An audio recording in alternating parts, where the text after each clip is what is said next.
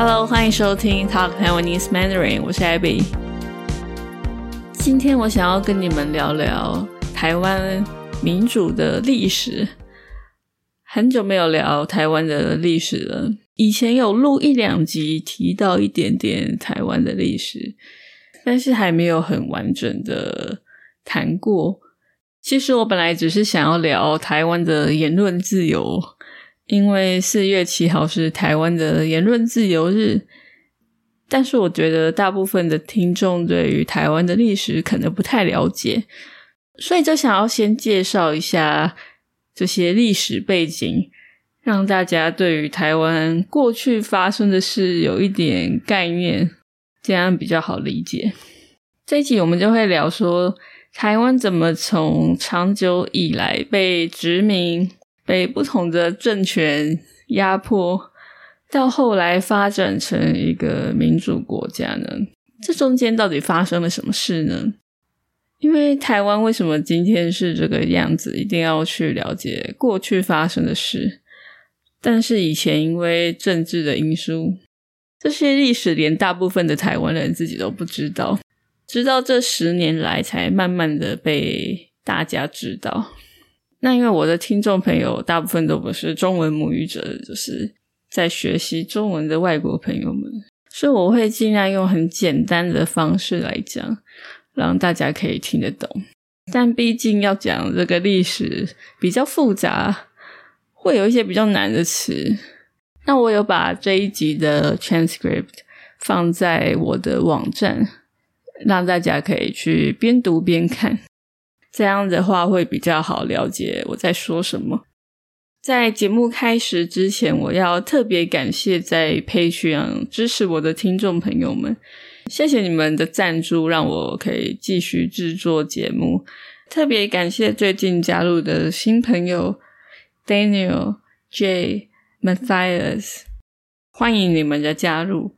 那如果你也想要赞助我的话，可以加入我的 Patreon。Link 在 show note。好，那我们就先从日治时期开始说。日治时期是一八九五年到一九四五年，日本统治台湾的时期。那为什么会有这个日治时期？是因为那个时候中国跟日本打仗输了，就把台湾割让给日本。在这长达五十年的日治时期。对台湾的影响当然很大。如果你问我说：“哎，是好的影响还是不好的影响？”那我只能说很复杂，一定有坏的，但也是有好的。我以前在国外曾听到日本朋友或一些外国朋友说：“哎，日治时期日本对台湾很好，台湾人很感谢日本的统治什么的。”听了就让我觉得很惊讶。怎么会有这种误会？也让我觉得蛮不高兴的。因为殖民者怎么可能会对殖民地的人民有多好？在当时，台湾人都被当作次等的。简单来说，就是会看不起台湾人，也很不公平。对于在台湾的日本人都会受到比较好的教育，而且在工作上高层的主管也一定都是日本人。台湾人就比较没有表现的机会，而且一开始在日本政府来统治台湾的时候，有不少人民反抗，有不少抗日活动，但都被日本政府很残暴的镇压了。所以在那个时候，只要你要反抗，一定是会被关或是被杀死。那日本对于台湾的压迫，特别是对原住民来说，影响更大。原住民就是原本就住在台湾的人民，在后来汉人来台湾的时候，原住民已经受到压迫；而在日本人来的时候，原住民就被压迫的更惨。原本自己的母语和文化，因为殖民而受到很大的影响，甚至渐渐的消失。那使得日本政府虽然很残暴、很不公平。但是对于台湾也有不少贡献，例如说，当时普遍人民的教育水准都有提高，那当时也积极的建设台湾，盖了很多很漂亮的建筑物等等。不过这些建筑物很多后来都被国民党拆掉了。那为什么有些台湾人会觉得日本好，并不是说那时日本对台湾有多好，而是因为后来二战结束，日本输了，台湾就被交给中国管。本来台湾人民是很高兴的哦，想说终于不用再被殖民了，可以回归中国了。那个时候，人民很高兴的来迎接国民党，没想到国民党来了，才是另一个噩梦的开始。原本日治时期的治安非常好，除了因为检查很凶，没有人敢犯罪，还有那个时候台湾人民的素养跟水准都蛮高的。所以犯罪率很低，但是国民党一来，自然就变得很差，常常家里被偷，钱被抢走，而且当时的政府也很贪腐、很腐败，经济就变得更差。原本台湾人民很期待生活可以变好，没想到还变差，这让台湾人民非常的失望，对政府越来越不满。而且以前替日本政府工作的人，去过日本留学，在日治时期的台湾精英都被国民党盯上，就是被政府长期的监视，后来更遭到杀害。而且国民党来台湾一年后就禁止了日文的报纸，这让长期受日文教育的台湾人忽然就变成文盲，看不懂报纸，这对当时的人打击非常的大。要赶快重新学一个语言，所以这些种种的事情，因为对国民党的失望，后来才会很多台湾人觉得，哎，跟国民党比起来，日本还比较好。虽然两个都很凶暴，都很恐怖，但是日治时期至少有秩序、治安比较好。这就是当时台湾人复杂的心情。那时台湾人的自我认同也非常复杂。就会觉得说，哎，自己到底是日本人，还是中国人，还是台湾人？因为在日治时期的时候，日本说，哎，你是日本人。但就算那时台湾人把名字改成日本的名字，而且会说流利的日文，也受了高等教育，但是日本也不会真的把他当成日本人，他们还是看不起台湾人。而那个时候的台湾人，如果去中国发展，也不敢说自己是从台湾来的，因为那个时候中国人很讨厌日本，他们会觉得哦，你是日本政府派来的，所以说自己是台湾来的会有生命危险。然后后来国民党来了，人民以为终于可以当中国人了，但很快就发现国民党根本只是把台湾当成一个殖民地。因为国民党来台不久后，在一九四七年就发生了二二八事件。二二八事件其实非常的复杂，大部分的人以为哦，二二八事件就是警察跟人民发生冲突，然后警察随便对无辜的人民开枪，引发全台大规模的抗议。他讲的好像就只是一个意外的事件，但是其实不只是这样。国民党借这个事件大量杀人，所以是一场大屠杀，没有经过任何的审判。只要他觉得你有问题，就把你抓走，直接被杀了。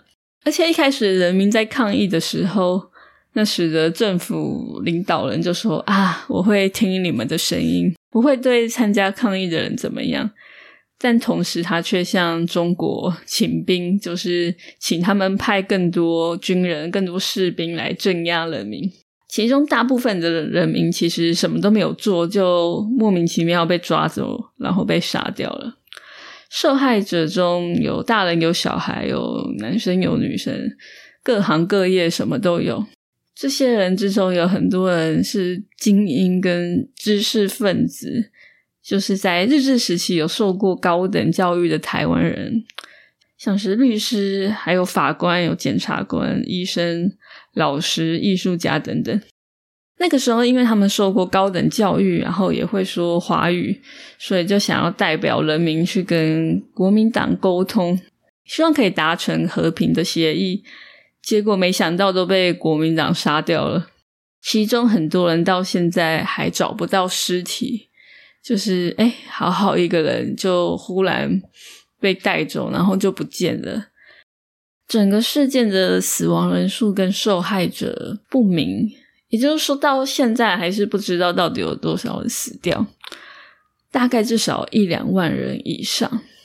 其中有一位受害者叫做陈澄波，他是一位画家。我以前有做过一集讲他的故事，想听的人可以去听第二十七集 EP Twenty Seven。If you want to read stories in Chinese about Taiwan, check out my great readers. My new release, Liao Tianding, is based on a true story of a hero fighting injustice during Taiwan under Japanese rule. It only uses 500 unique characters. My level 1 Hu Gu Bo, the tiger aunt, only uses 300 unique characters. It's a folk tale about a man-eating tiger and some brave kids who fight back. To find out more, go to talktaiwanesemandarin.com slash books. Also, the link is in the show note. 那悲剧还不止这样，二二八让当时的台湾人对国民党非常的失望，也很害怕。过了不久， 国民党就在一九四九年实施戒严，而且是长达三十八年的戒严。戒严是什么呢？简单的说，就是严格控制人民的思想。言论和行动，人民不能随意谈论政治，只能说国民党的好话。如果批评政府，或是只是偷偷的抱怨政府，只要被发现，就会立刻被抓走。而且政府鼓励人民互相举报，就是哎，你发现身边有人在偷骂政府，你就赶快去跟警察报告。那那个人。可能隔天就被抓走，就从此不见。所以那个时候非常的恐怖，大家都不敢随便乱讲话，也不信任别人。那个时期就叫做白色恐怖。所以在才刚经过二二八事件这么一个巨大的屠杀，受害者的家属都还很害怕、很悲伤，结果就来一个白色恐怖。大家也不能谈论二二八到底发生了什么事，因为担心小孩、家人、亲朋好友，就是可能也会被抓走，所以大家都不敢谈那个时候到底发生了什么事。长达三十八年的时间，当初国民党是在中国的国共内战输了之后逃来台湾，而且他们希望有一天能反攻大陆，就是他们希望可以打回去中国。打倒共产党什么的，虽然现在感觉啊，怎么可能？不过那个时候他们是这样希望的，所以他们就禁止很多西方思想的书，特别是跟左派有关的，因为他们觉得哦，你读左派东西，你就是支持共产党，你就是想要造反，就算你只是不小心读一下，就会立刻被抓去关。很多人其实什么也没做，但是只要有人举报你，你就会被抓走。被抓走之后，就会被关起来跟刑求。刑求就是虐待这些人，可能会揍他们，不让他们睡觉，逼他们说出自己做错了什么事。那在这种情况下，就算你什么也没做，但是被这样刑求，身心受到很大的痛苦，就会只好认罪了。所以有很多人都是无辜的。这些受害者之中，什么人都有，除了已经住在台湾很久的台湾人，也有快一半的受害者是当初跟着国民党来台湾的人，也就是大家所说的外省人。所以，其实不管本省人还是外省人，很多都受到杀害。那也有很多原住民，甚至只是来台湾留学的外国人都有。那从二二八事件和白色恐怖，我们就可以看出，国民党对台湾进行殖民的手段，就是先杀掉一大批人，包括一大批精英，在对人民洗脑。因为那个时候的教育就是在说国民党多棒，称赞国民党，而且这些历史也从来不会在课本上出现。就算有，也只是随便带过，所以大部分台湾人对这段历史都不了解，除非你那个时候就在现场。但是因为很多人怕会有什么事情，也都不敢说。直到最近几年，也许五到十年，才慢慢的出现在课本上。那这个白色恐怖长达三十八年，一直到一九八七年才解严。很多人在这个期间就移民到国外了。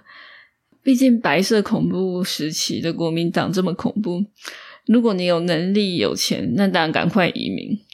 但是有一群人是想回台湾，但是回不来，因为当时有很多台湾人到国外去留学，大部分是去美国。那在自由的美国就可以自由的聊政治、参加运动，而当时国民党派了很多人去调查这些学生，要是发现他们有在谈论政治或是参加学生运动，特别是支持民主的话，国民党就把他们列入黑名单。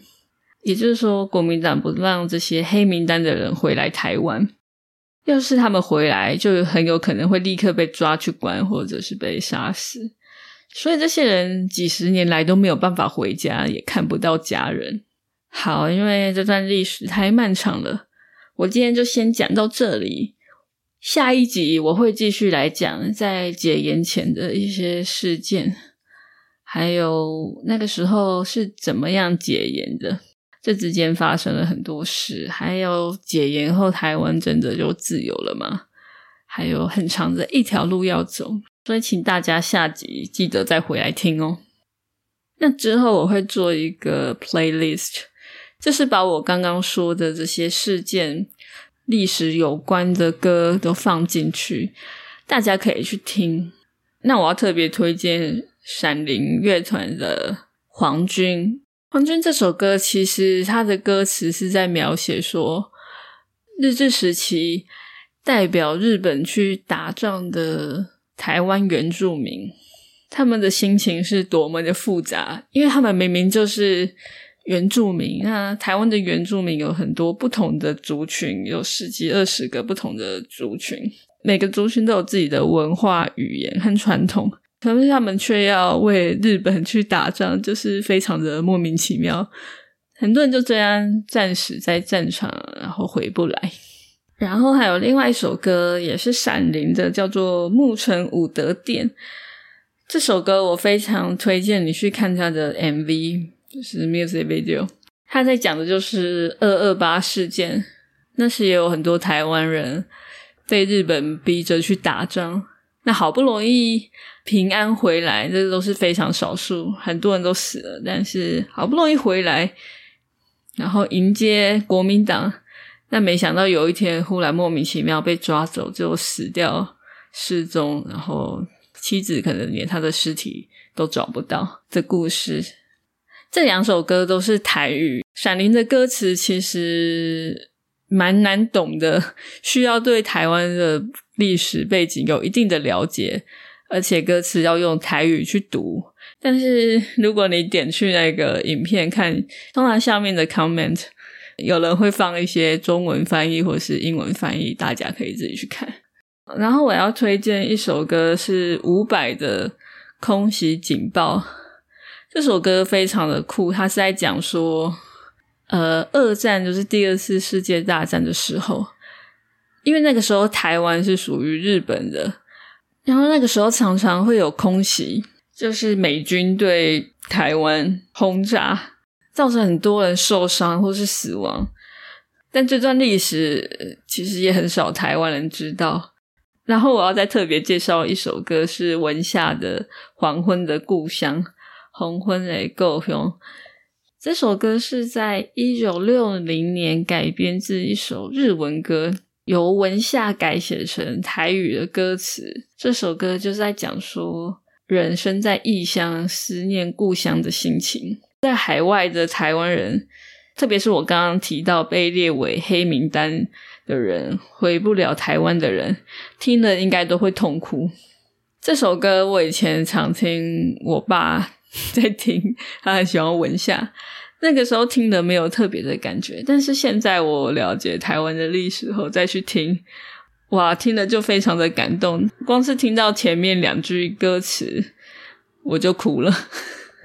这首歌在当时也是禁歌，被国民党禁止的歌。虽然被禁止了，但是还是可以流传到现在，真的是一首经典的好歌。所以大家可以去听我做的 playlist。最后，如果你喜欢我的节目的话，欢迎你在 Apple Podcast 或是 Spotify 上面留下五颗星 （five star rating），然后帮我把节目分享给你的朋友。如果你听到有外国朋友想要了解台湾的历史，就直接把这一集丢给他吧。如果想要支持我做节目的话，可以到 Coffee 请我喝杯咖啡，加入我的 Patreon，上面可以下载到每一集的 transcript。而且我最近有出新的 Chinese Grade Readers。如果你想要学习读中文故事的话，就到 TalkTaiwaneseMandarin.com 去看看吧。最后，谢谢你的收听，别忘了下次要回来听下集哦。啊，这两集我做的非常的辛苦，查了很多资料，去了很多博物馆，花了很久的时间写稿，所以大家一定要回来听哦。拜拜。